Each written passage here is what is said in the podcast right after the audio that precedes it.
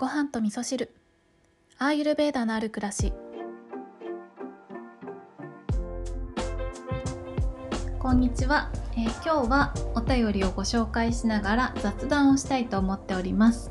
今12月の27日の夜に収録をしてるんですけれどももうそろそろね仕事納めですっていう方もねいらっしゃるんじゃないかなと思うんですけど私は28日ねこの配信がされる日に、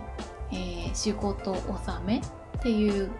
ことに一応ね表向きはなるんですけれどもそう28日は、えーまあ忘年会とまではいかないですけどね仕事が終わってから、えーみんなでねちょっと、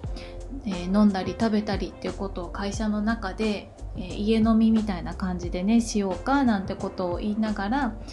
えーまあ、これは福利厚生の一環でもあるんですけれども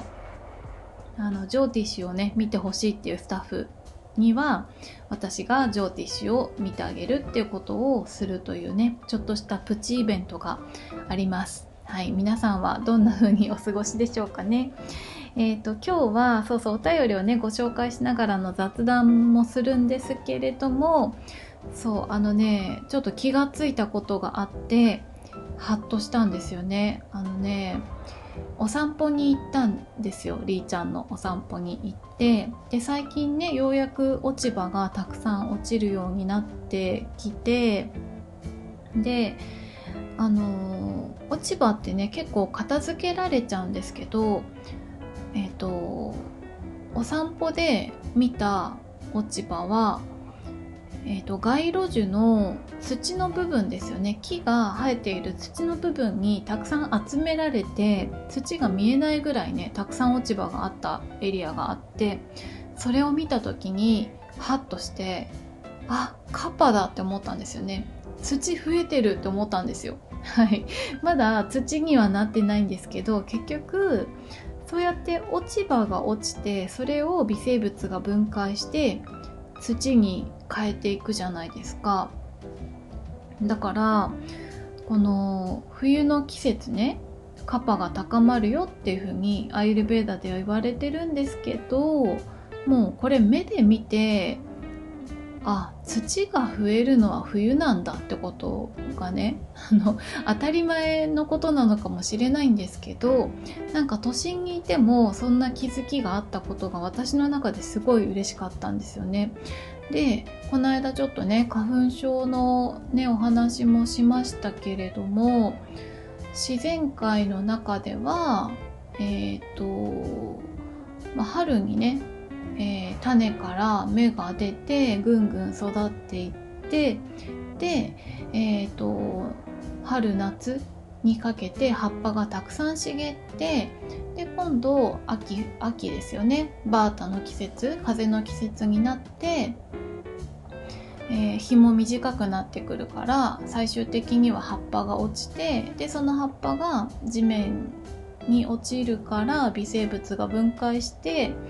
えー土になってでそこに雨が降ったりすると水をたくさん蓄えてで春になってくると、えーそこに落ちた種からまた芽が出てっていうその循環がありますよね。そうだけど人間の場合はそこで、えー、と体のね地の要素が増えて水の要素が増えても種が落ちてないからあのそれを使わないんですよね。で使わないから出さなきゃいけないってことでね、えー鼻水ドワッと出てきたりくしゃみがブワッと出てきたりするのかなっていうねそんなイメージを膨らませていたんですよね。ってことはあの春になる前に使っちゃえばいいってことですよね。あのちょっと運動したりとかして地のエネルギーをちょっと下げて水とかねむくみとかあったりとか、まあ、未消化物が溜まっていたりとか溜まっているものを、えーちょっとね出してあげるってことをすれば花粉症の症状和らぐよねっていうのはまああの頭ではねなんか理解できていたんですけどその自然界の営みっていうところを見た時に葉っぱ落ちてるあ土増えるんだで、えー、増えた土があったとしてもそれをちゃんと使っていればそこが、えー、不調の原因になることはないのかなみたいなねそんなことがイメージとしてね私の中で、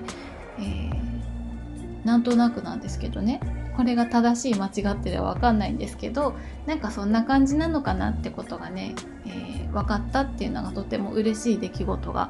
ありました。もうちょっとね妄想しながらいろいろ考えてみたいなって思ったところがあります。はい。ではですねえーと、今日は年末のご挨拶のお便りいただいております。ごはみそネーム天王山のきつねさんからお便りいただきました。いつもありがとうございます。きょんさんこんにちは。先日のりーちゃんの配信うちのチワワは聞いた瞬間ダッシュで玄関に走っていきました。絶対そっちじゃないってとツッコミを入れる私でした。もう年の瀬ですね。今年の春頃ごはみそを聞き始め今ではすっかり朝の必需品です、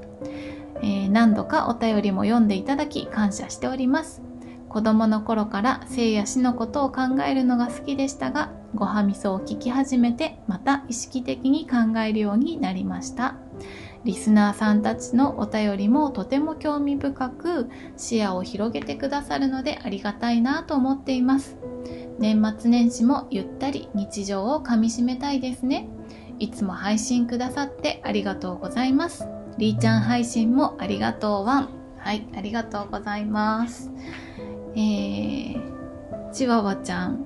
ダッシュで玄関に走っていったということでお騒がせいたしました。うちのりーちゃんがね誰か来たって思ったのかもしれないですよね。なんかこの犬の勘違いってすごい可愛いなっていつも思うんですけどりーちゃんもね本当にねその配信の中でもねガチ勘違いしてましたけどね。あのあいつは誰だってことでね威嚇してましたけど前からそこにあるやつだよっていうねそんなこともよくあるんですけどソリーちゃんはあの外でねワンちゃんに会うと遭遇するとあのワンワン吠えるんですけどよくね、まあ、最近ちょっと目がねちょっとずつ悪くなってきてるってこともあるんですけどあの犬と間違って吠えるっていうこともよくあるんですよね。あのりーちゃんの中では犬っていうのは、えー、人間の手から何か細い紐だか棒だかが出ていてその先に何かがくっついていたらそれはもうりーちゃんの中では犬と認定されるみたいなところがあって だから例えばほうきで掃除してる人とかがいたらねあれは犬なんじゃないかって感じで吠えたりとかあの海外からね旅行で来ていらっしゃる方がガラガラと荷物を引いていたら手からね細いものが出ていてその先っぽになんかくっついてますよねだからあれ犬なんじゃないの？って言ってワンワン吠えたりとかしてそうそれでね結局近くまで行くとあ犬じゃなかったねってことに気がついて本人もあなんか間違っちゃったなってことにねうすうす感づいてるっていう姿を見るのがすごい可愛いんですよね。そういうことありますよね。なんか人間だけじゃないんだなそういう勘違いってなってね思ったりとかしますよね。そうそう犬の勘違い可愛いですよね。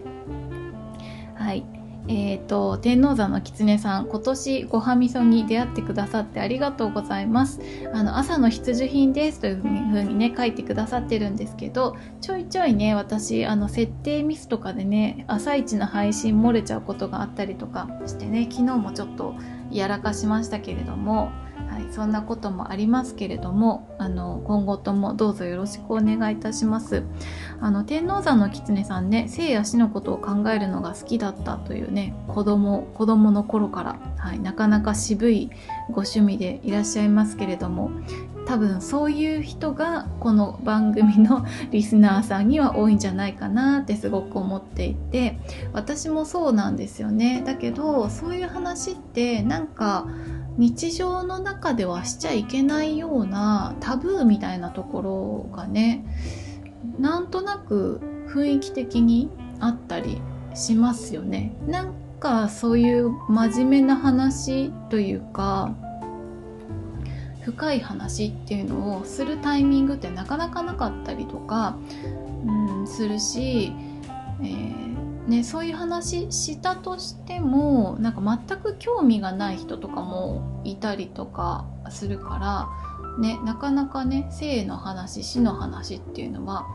しにくいなって思ったりもしますけどでもとっても大事なことだからね、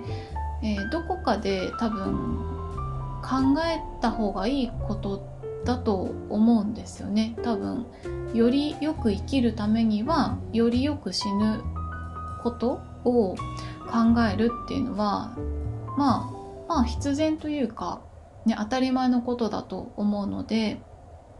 ね、アイルベーダは幸せに死ぬための知恵だよっていうふうにも言われている通り、ね、最後どんな風に終わりにしたいかっていうことはえー、どんな風に生きたいかっていうことを考えることとねイコールになってきますからね。ねだから私も日常的にはねそういうことを会社のスタッフと話したりとか家族とそういう話したりっていう、ね、タイミングはなかなかないですけれども。でもね番組を通して自分の、